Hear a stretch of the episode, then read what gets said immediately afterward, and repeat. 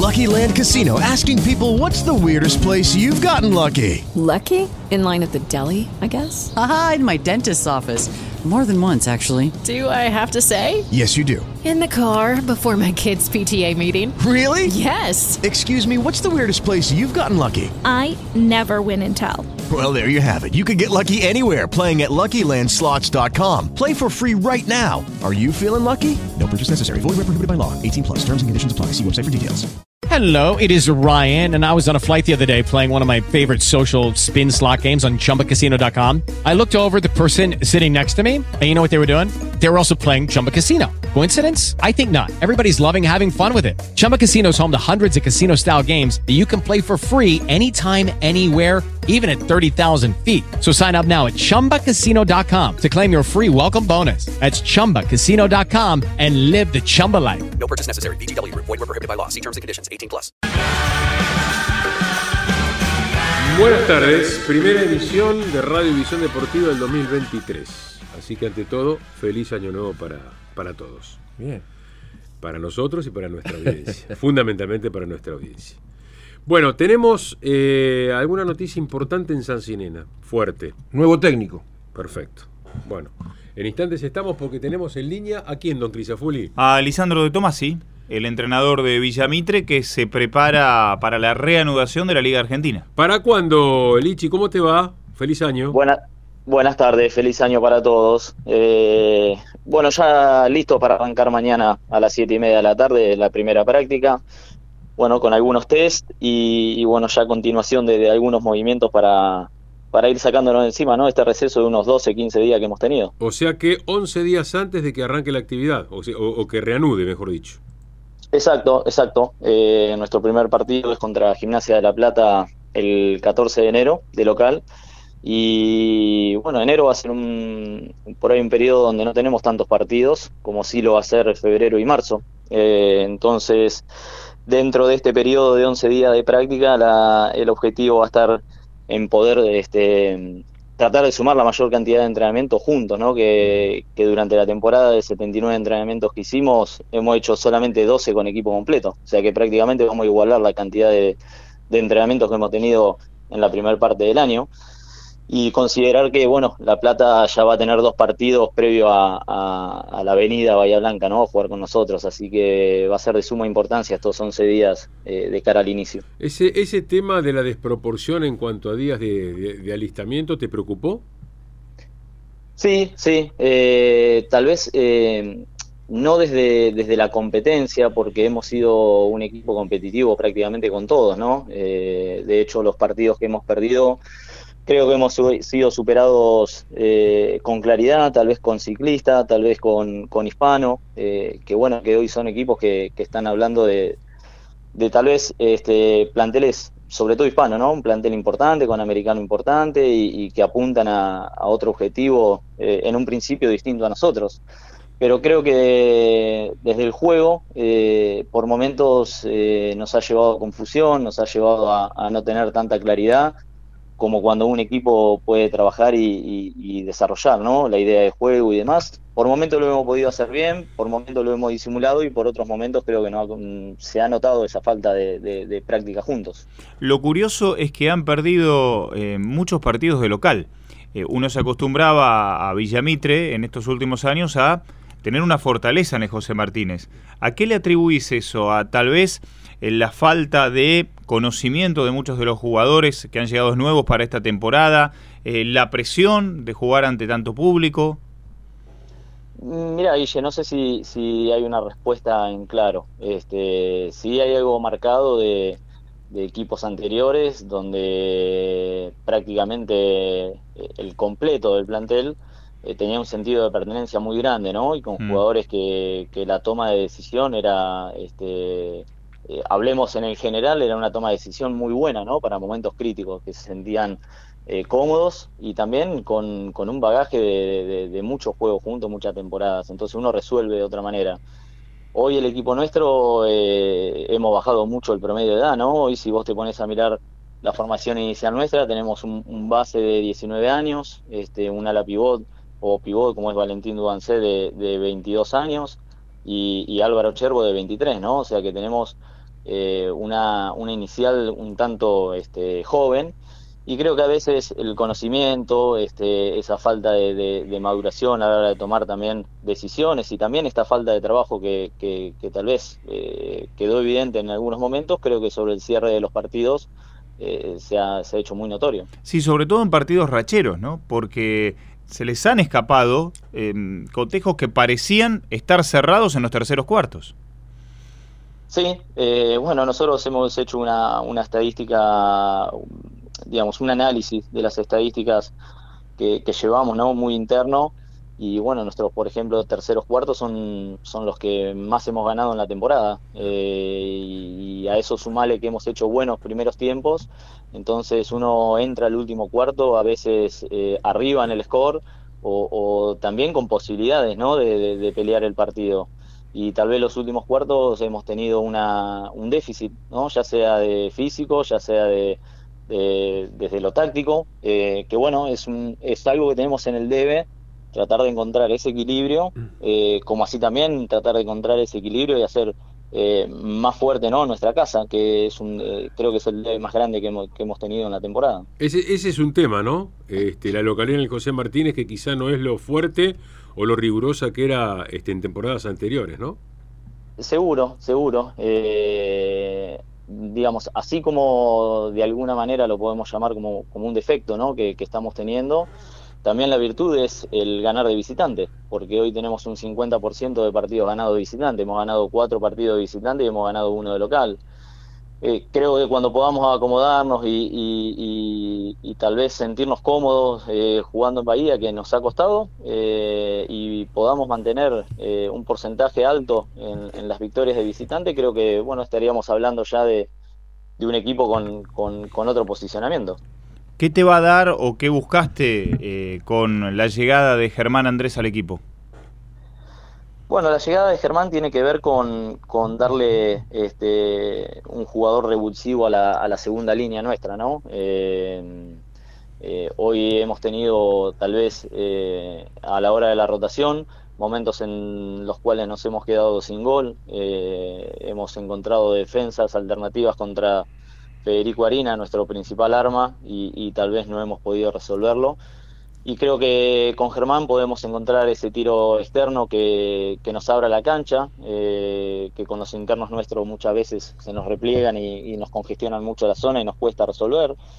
Eh, y me parece que esa, ese chico revulsivo que venga desde, desde la segunda línea, eh, más esa energía de, de- que tiene Germán, ¿no? característica de, de- de, bueno, de, de- de asemejarse al ritmo del juego que intentamos implementar nosotros también con posibilidad de, de jugar de uno por momentos. Eh, creo que fue algo que nos cerró para, para acercarlo al equipo. Y que conozca el club también es un, me parece un punto a favor a propósito eh, de lo que decías anteriormente, ¿no? Y el tema de la localía y la edad corta y la falta de, de experiencia de jugar en, en el José Martínez. Seguro que sí, Guille, seguro que sí. Y, y un poco lo que te decía hoy, ¿no? Esto del sentido de pertenencia, Claro. de, de- de que alguien que sabe eh, al contexto en el que viene, eh, y que también ha jugado con varios de los jugadores que, que están en el plantel, entonces eh, interpreto que la, la adaptación de Germán va a ser rápida. Y en este corto periodo de tiempo que tenemos me parece que es algo de suma importancia. En años anteriores, cuando también hacíamos un balance a esta altura de la temporada, nos has dicho, bueno, noto que hay eh, tal vez un poquito menos de calidad en el torneo, ya no hay extranjeros del mismo nivel. ¿Qué te está pasando con esta 2022-2023? Y mira, a ver, eh, creo que hay mucha paridad, muchísima paridad, y es más, hasta un poquito más que, que años anteriores en cuanto a- al ganar y perder, en cuanto a los resultados y en cuanto a las posibilidades reales, ¿no?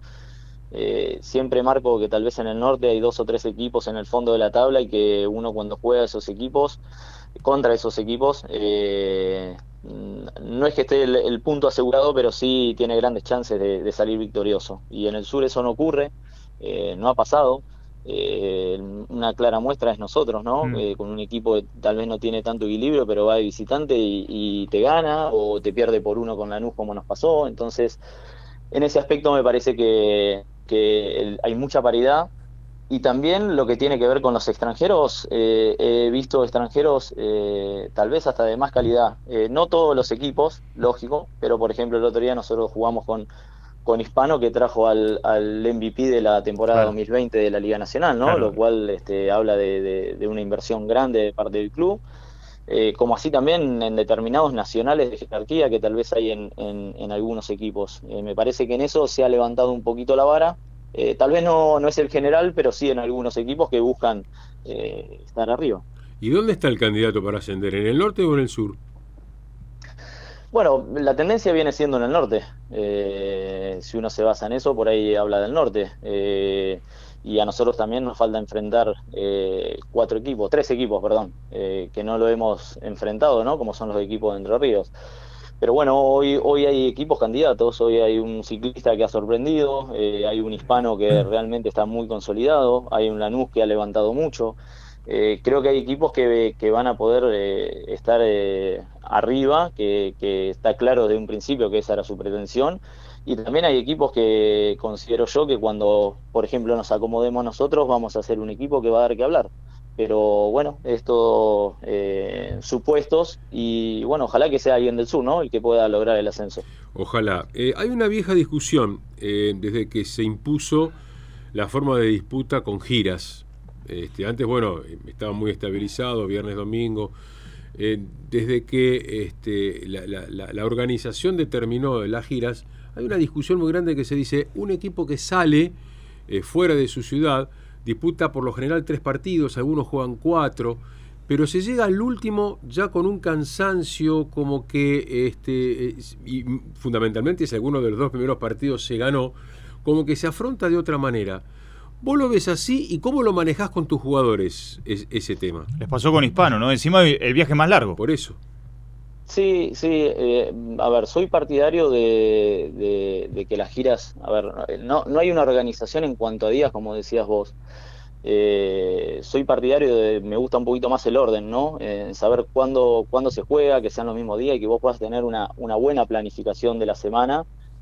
Eh, y también soy partidario de que las giras, eh, no hay problema con jugar tres partidos, pero tal vez no días consecutivos. A mí es algo que me parece que a los jugadores no les gusta, que los cansa mucho y que los mal predispone eh, para competir. Eh, así todo, nosotros hablamos de, por ejemplo, Pergamino, que nos ganó el cuarto partido de la gira nosotros en Bahía Blanca y había perdido los tres anteriores. Entonces, nada le asegura un resultado, pero sí la forma de competir. Eh, creo que pasa mucho factura a los jugadores, sobre todo del lado físico. Y, y es difícil, realmente son muy duras. Eh, hemos tenido la suerte eh, de ir a Río Gallegos en avión, lo cual acortó mucho este, el, viaje. El resultado no fue el que queríamos, pero bueno, también los dirigentes están haciendo un, un- gran trabajo en ese aspecto para, para darnos las mejores condiciones a nosotros para poder competir. Lichi, eh, desde que Bruno Palotti quedó al margen de la temporada, ya Jano Martínez definitivamente, si bien lo venías usando, se hizo cargo eh, del equipo, es el base titular. ¿Costó convencerlo de que no vaya a Qatar o era algo que estaba hablado de antemano? Es decir, la tentación para, para alguien eh, eh, joven y que encima tiene a su hermano jugando en la selección argentina, el 9 titular, eh, así arrancó la Copa del Mundo, así llegaba Lautaro Martínez, me imagino que, que era difícil agarrarlo, decirle quédate para jugar, o lo entendió perfecto y eso habla también de la maduración que va teniendo.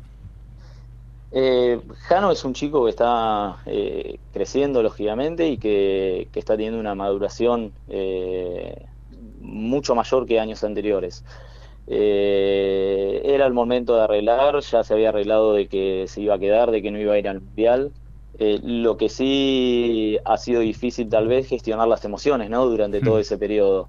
Eh, sumado a que ha sido el único base definido que nos ha quedado eh, en relación al plantel, donde hemos tenido que eh, desarrollar por ahí con apresurar un poco los tiempos con, con Fausto de Paoli, un chico que hace seis meses estaba jugando el torneo de segunda.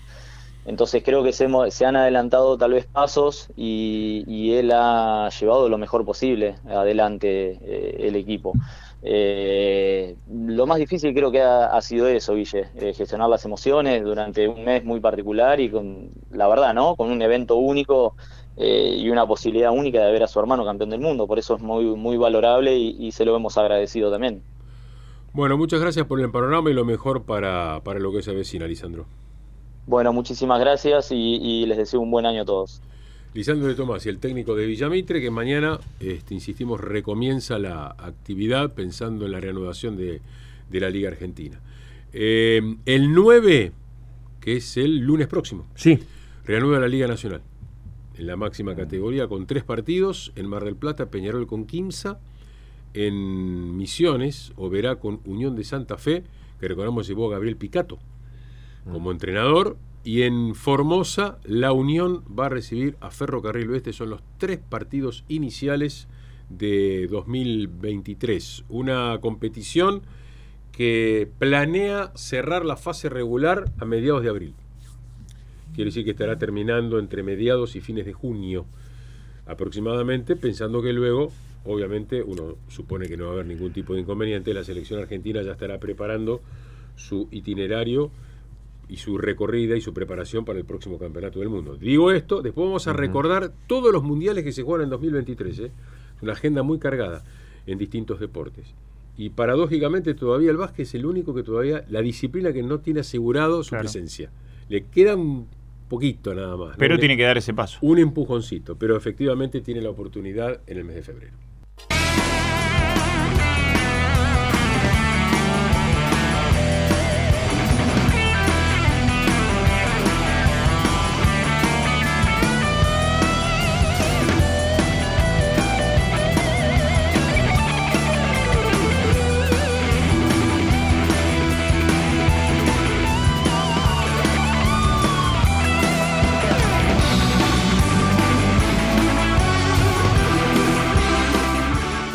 Bueno, abríamos este programa antes de presentar a nuestro entrevistado con este, novedades que se produjeron en las últimas horas y que San Sirena no repite entrenador. Eh, A ver, es una especie de novelita esto, porque en realidad se mezclaron intrigas, misterios, negativas, mentiras desde el jueves pasado.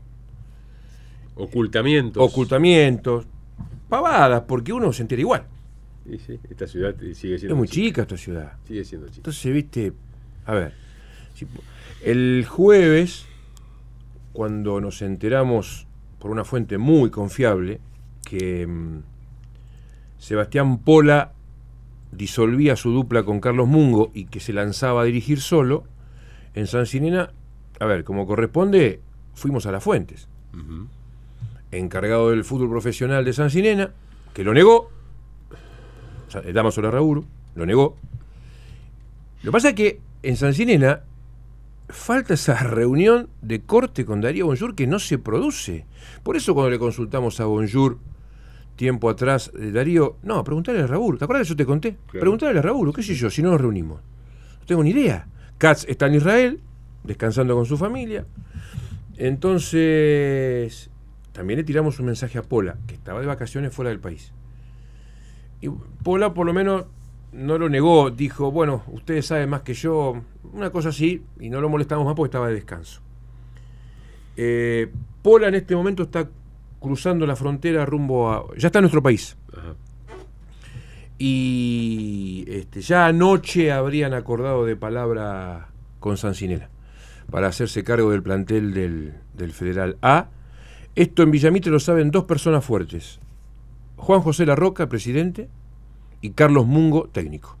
Que Pola se larga a hacer su camino propio, su camino como técnico en jefe.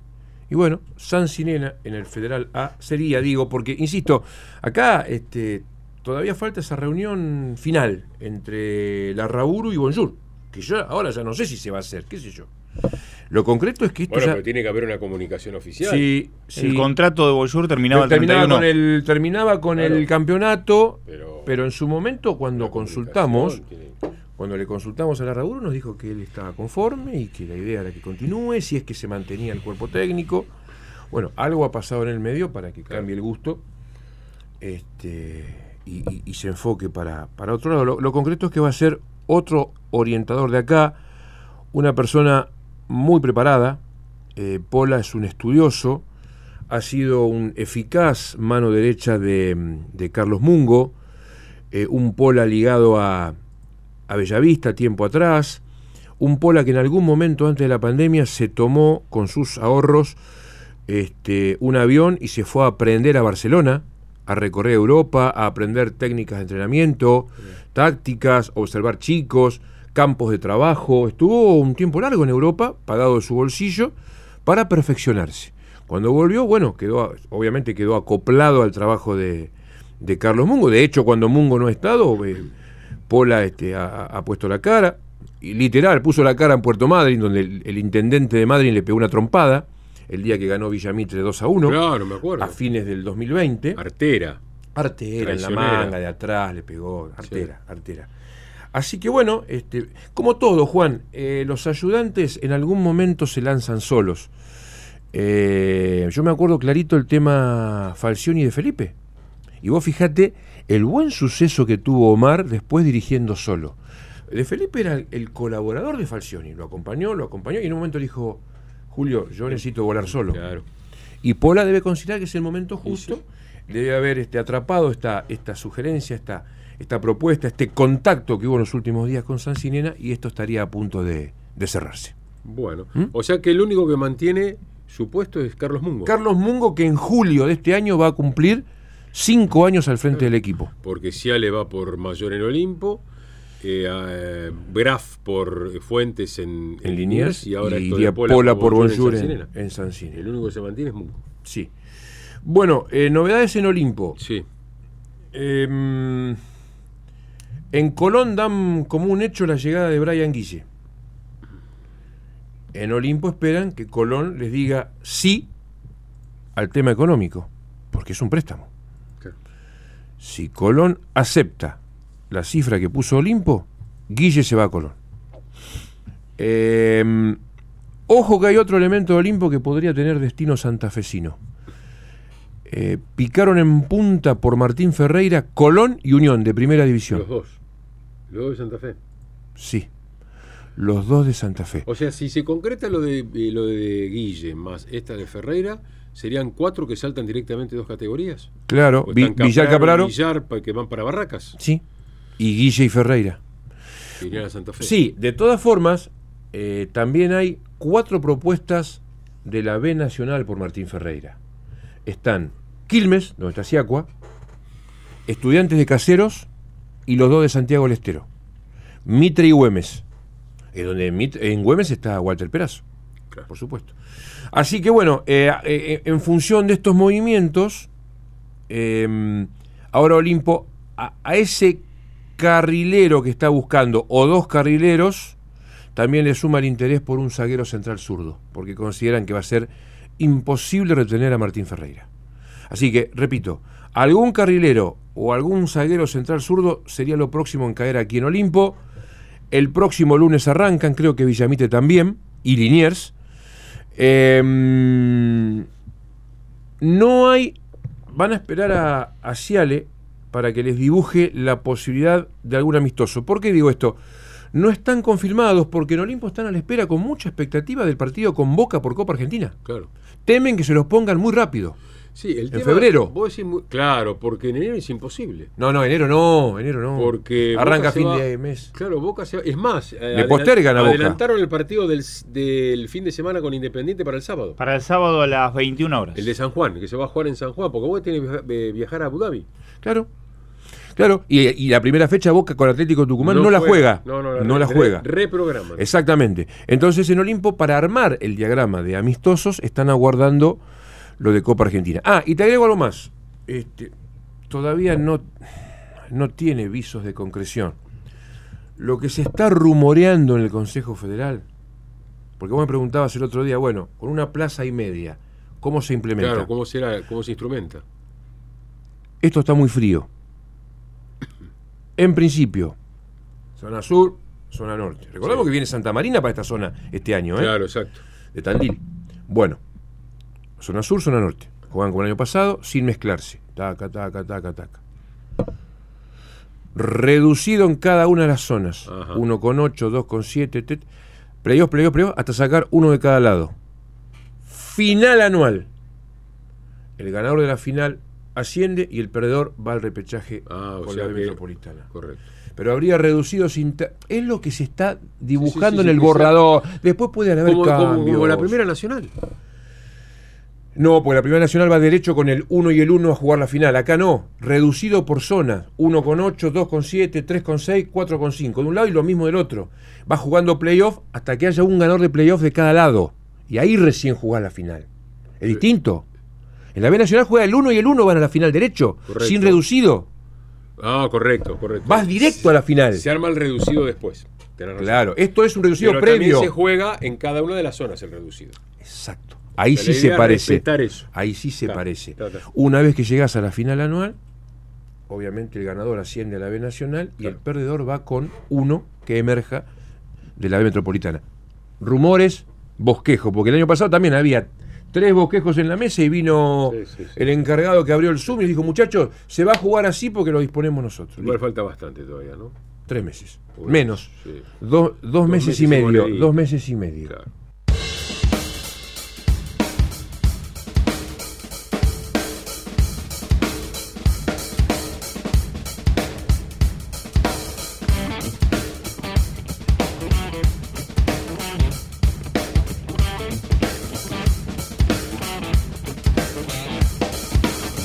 Deseamos un 2023 plagado de competiciones internacionales fuertes y de campeonatos incluso mundiales en distintas disciplinas, ¿no? El 11 de este mes ya arrancan los mundiales de handball en Suecia y Polonia, eh, donde Argentina tendrá, eh, estamos hablando del masculino, un duro grupo contra tres europeos. Noruega, Países Bajos y Macedonia del Norte. Va del 11 al 29 de enero, 32 elecciones. Después tenemos el Sudamericano Sub-20 de fútbol. Una zona durísima nos toca. Terrible la Local, zona. Brasil. Colombia, Brasil, Paraguay, Perú. Se juega en Colombia. Ter- terrible la zona. Exactamente. Eh, el equipo de Mascherano, que va a comenzar el 19 de enero y va a finalizar el 12 de febrero. Y es clasificatorio para el Mundial de Indonesia, que también es este año. Y que va entre mayo y junio. ¿Te acordás que mm, Indonesia fue rival de Argentina en el Mundial 79. Juvenil del 79 con Maradona y Ramón Díaz? Exactamente. Sí, el debut 5 de a Argentina 0. fue 5 a 0, 5 una a 0, madrugada, 5 un a domingo, 0. una madrugada. Sí, señor. Eh, el Mundial de Fútbol Femenino, que va en Australia y Nueva Zelanda. Eh, 20 de julio al 20 de agosto. Eh, Argentina, que recordamos terminó siendo podio en la Copa América y por eso clasificó, tendrá un duro este, ¿Grupo? Exacto, va con Suecia, con Italia y con Sudáfrica. Después viene el Mundial de Básquetbol, que todavía Argentina no tiene su boleto asegurado, está muy cerca, está- le falta un empujoncito nada más, pero todavía oficialmente no está sellada la clasificación. ¿Tres países, Juan Carlos? Triple sede asiática. Filipinas, Japón, Japón va a ser Okinawa, ¿eh? no va a ser Tokio, solamente Okinawa. Es la, la isla, Okinawa. Claro, vos, eh, en realidad son tres países, pero tres ciudades. Porque Filipinas va a ser Manila, la Capital. capital, que ya fue organizador del Mundial 78. 78. Okinawa en Japón y Yakarta en Indonesia. Ah, mira. Incluso Manila va a cobijar la etapa final. O sea, el epicentro y la definición va a ser en Manila. Filipinas es, una, es uno de los puntos más fuertes de Asia y tienen una devoción tan grande por la, por la NBA eh, que incluso juegan la liga local con cuartos de 12 minutos. Ah, mira, Claro, Como NBA, emulando. 48 minutos, exactamente. Así que Argentina está a la espera.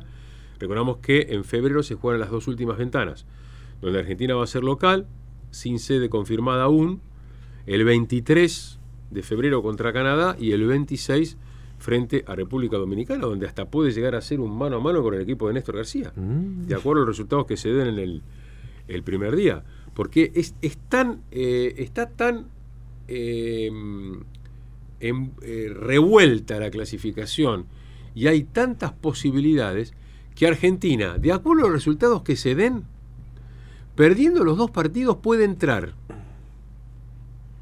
y ganando uno hasta puede quedar afuera. De acuerdo a la batería de resultados que se den. Yo creo que la jornada del 23, porque ahora lo que decidieron es que antes iban a jugar 23-24, 26-27. No, ahora se unificó. O sea, todos los partidos de la penúltima fecha van el 23, mismo día. Y todos los partidos de la última fecha, mismo día, van el 26. jueves y domingo. Exactamente, estamos hablando de los Febrero. días del mes de febrero y clasificatorio para, para ese mundial que recordamos va a jugarse a partir de agosto eh, y que va a terminar en septiembre. Bien. 25 de agosto al 10 de septiembre, esa es la fecha del mundial de básquetbol. Mundial de rugby, Francia, 8 de septiembre al 28 de octubre. Buenos recuerdos para Argentina. Sí, pero la 2007. zona- 2007. Sí, pero la zona es terrible. Sí. Los Pumas van con Inglaterra, Japón, Samoa y Chile. No, no. Sacando Chile, después tenés dos. Sacá Inglaterra y Chile. A Sí. Chile deberíamos ganarle. Sí. Inglaterra Per- sí. perder con Inglaterra, ponele, ¿no? Los otros dos son clave, ¿eh? Sí, sí, sí. yo- Samoa yo y que- Japón. Y Japón. sí, Más Samoa. Samoa es El mano a mano es con Samoa. Samoa es ganable. Japón, yo creo que es el mano a Y. Japón, bueno, uno ha sí. levantado muchísimo. Sí, sí. Bueno, y finalmente el año se va a cerrar con los Panamericanos de Chile. En una fecha infrecuente. No eran antes ahí, eran más principio de año. Claro. Bueno, esta vez va del 20 de octubre al 5 de noviembre. Eh, ¿Qué ciudad, Juan Carlos? Perdóname, ¿Santiago? en Santiago. Darán plazas en el al menos 21 deportes para los Juegos Olímpicos de París. Es atractivo, Del entonces. 24 Sí. y entregará puntos para el ranking y la clasificación en otras 12 disciplinas. Así que un año movidito, ¿eh? Movidito, movidito, dirá Sebastián. Este, con varias competiciones internacionales. Eh, cine. Y Bien, bueno, ¿eh? Muy bien, gusto ahí. En Radiovisión Deportiva juegan estos títulos. Mañana volará el plantel de River Plate hacia Miami para completar la pretemporada que incluirá tres cotejos amistosos. Antes, esta noche, Martín de Michelis atenderá a la prensa. El martes 10 a las 23, River enfrentará al Monterrey de México en Austin, Texas. El sábado 14 a Millonarios de Bogotá en Miami, 21 a 30. Y el martes 17, misma hora, al Vasco da Gama de Brasil. Tras la salida del colombiano Juanfer Quintero, quien podría ser anunciado por Flamengo esta misma semana, hay expectativa por cuatro probables regresos. Hay gestiones por Manuel Lanzini, Ramiro Funes Mori, Roberto Pereira y Gonzalo Martínez. Igualmente no parece fácil que sea para este mercado. ¿eh? Racing de firme por Agustín Ursi, uno de los jóvenes y buenos proyectos de Banfield.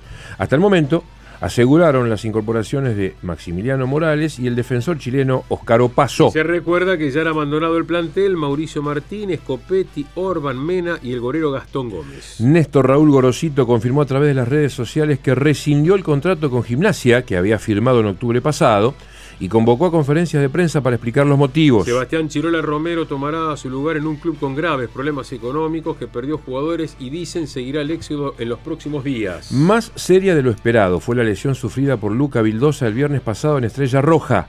Presenta la rotura del tendón de la corva y se perderá todo lo que resta del mes de enero. Los serbios acaban de asegurar hace minutos nomás la confirmación de que Facundo Campazo está habilitado. Ah, Pagaron todas pagaron, sus deudas. pagaron. Pagaron las deudas, así que es una buena noticia teniendo en cuenta lo de Vildosa. Campazo ya está habilitado para jugar Euroliga. A propósito, el viernes los serbios serán visitantes ante el Valencia. Tras haberse completado ayer la decimoctava fecha de la Premier League, hoy comenzará la decimonovena con Brentford-Liverpool desde las 14 y 30.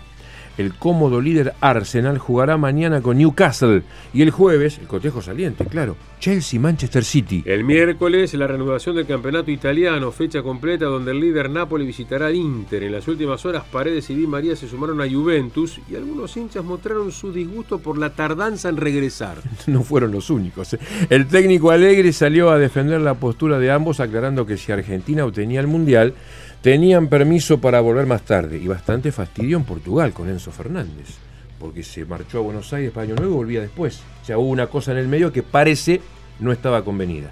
Séptimo y octavo para Independiente. Mirá. Agustín Mulet, el volante de Vélez, ya firmó su contrato en la sede. Y lo propio va a hacer en los próximos minutos Matías Jiménez, el delantero de San Martín de San Juan. Así que otros dos nuevos refuerzos para el equipo de Estilitano. Y dicen que están al caer un noveno y un décimo. Acelerando los tiempos antes de que llegue la inhibición Eh, del América. Es el club que ha picado en punta, el que más refuerzos En cantidad. Sí, no, pero pará. También en calidad, porque si repasás la nómina hasta ahora, el mercado se ha movido muy poco. Y yo creo que Independiente, primero. News, Buen arquero llegó. Sí, Rey. ¿Algún buen delantero, algún buen volante? Cauterucho Cuero. Eh, llegó a Damián Pérez, ¿quién más? Y alguna apuesta futura. Sí, hay, varias apuestas. a Sí, por eso. Y después Newell's y Lanús con algún retorno, cinco Newell refuerzos cada uno. Teniendo a Heinze como, como Sí, faro. Y convenciendo a los claro. refuerzos él mismo. Por ejemplo, a Bruno Pitón. Sí, e incluso viendo lo que hizo en Vélez, potenciando muchos chicos, y, conociendo uno que Newell's es una escuela de fútbol, Exacto. seguramente va a encontrar material abajo. Pero hasta ahora, Juan Carlos, 2 de enero, el mercado viene muy Sí, postmundial, ¿eh? Bueno, y hoy ya se sumó Ezequiel Fernández en Boca. El X, Fernández. Se puede considerar el primer refuerzo. Quiere jugador. regresando de Tigre, sí, claro. Un volante bárbaro. Tiene de muy buena performance en Tigre. Pleno desarrollo del velorio de Pelé Sí, en terrible. el Estadio del Santos, en Beira Río, multitudinario. Eh, la apertura, se podría decir, se hizo con Gian Infantino y con eh, eh, Alejandro Domínguez, presidentes de FIFA y Conmebol. Infantino dijo algo este, que lo piensa poner en práctica en lo inmediato, según manifestó. FIFA va a exigir que todos los países del mundo estén este, alineados en la entidad madre del fútbol mundial deberán tener al menos un estadio que lleve el nombre de Pelé. Pero- Todos los países del mundo van a tener que... Eso te digo... ¿Y eh, por qué no se hizo con Maradona? lo ¿Sabes? visto. No, no te que- olvides que Pelé fue embajador de FIFA. Bueno, no solamente eso. Acá estaba leyendo algunos artículos muy duros. no te olvides de eso. eh, hostigando a Pelé por su poco compromiso cuando la dictadura del 70 en Sí, Brasil, que nunca se pronunció No. Pelé en una cuestión política y después le recuerdan que fue el hombre que estaba debajo del ala de Joao Belange, Claro. a quien consideran el padre de la corrupción en la FIFA. Fue el iniciador, sí, el que dio el puntapié inicial. De hecho, el hermoso estadio que está en Río de Janeiro se llamaba, cuando se erigió, cuando se construyó, se le puso el nombre de Joao Belange y se lo retiró Esa- por, por esto, Nilton Santos. por, por esta situación. Claro, Pero- ahora se denomina Nilton Santos, que fue uno de los más grandes defensores que tuvo la selección de Brasil en su historia. Pero la explicación sería esta, ¿no? Que Pelé siempre estuvo bien visto en la FIFA, a diferencia de Maradona. Siempre fue mucho más diplomático. Exactamente, ahí Sí, está. Esa es la palabra. Mucho más diplomático. Por eso mismo. Sin lugar a dudas. Pero bueno, eh, una frase que todavía no ha tenido mucha repercusión. Este, la que ha mencionado hoy este, Infantino. Infantino, ¿eh? que FIFA pretende que al menos un estadio en cada uno de los países este, que constituyen la FIFA lleve el nombre de Edson Arantes do Nascimento. Se conoció la zona que hubiese integrado Olimpo en la Liga Federal. Hace minutos dio a conocer la CAB la zona sureste. Unión de Mar del Plata, Independiente de Tandil, Kimberley de Mar del Plata, Racing y Estudiantes de la Barría, Estudiantes y Atenas de la Plata, Independiente de Pico, All Boys de la Pampa, Ferro de Pico y General Villegas de la Pampa. Esa hubiese sido la zona de Olimpo, pero hace una aclaración la propia CAB. Hay 96 clubes que van a participar, pero las plazas otorgadas fueron 128.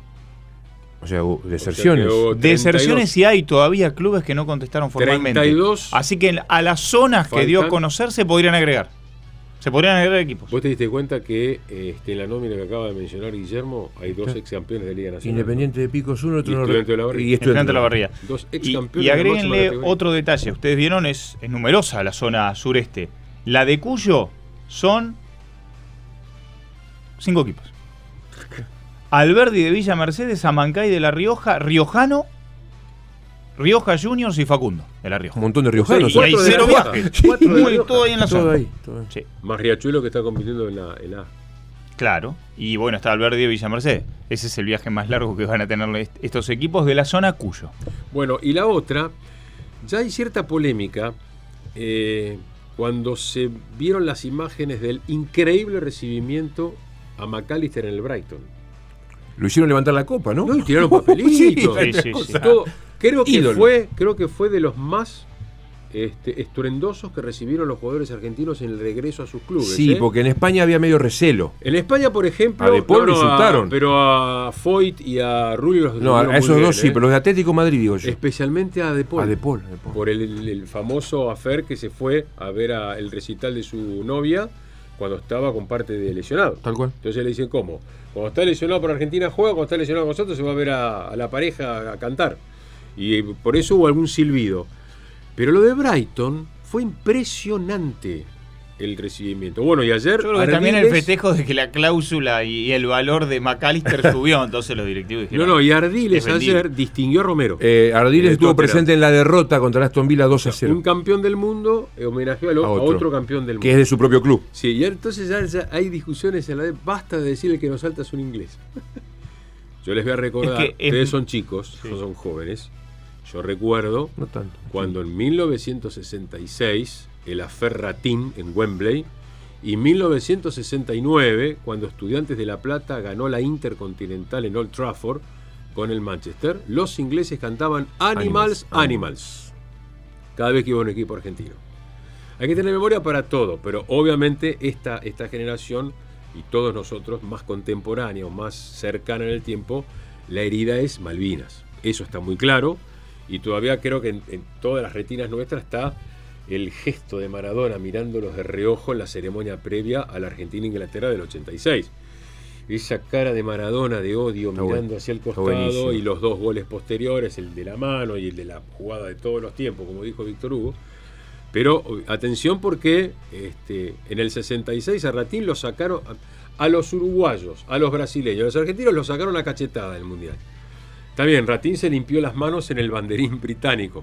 Eso de que se sentó en la... No la está la confirmado. reina es un mito. No hay registro fílmico Es de que se haya sentado. Pero hubo años y épocas en los cuales cada equipo argentino que iba a Londres era, o a, jugar, a competir en Argentina, Animals, Animals. No hay que olvidarse tampoco de eso.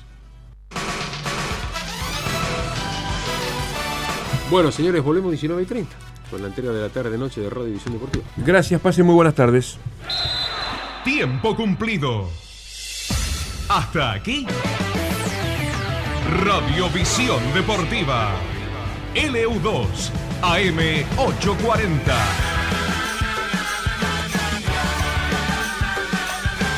El deporte de hacer radio.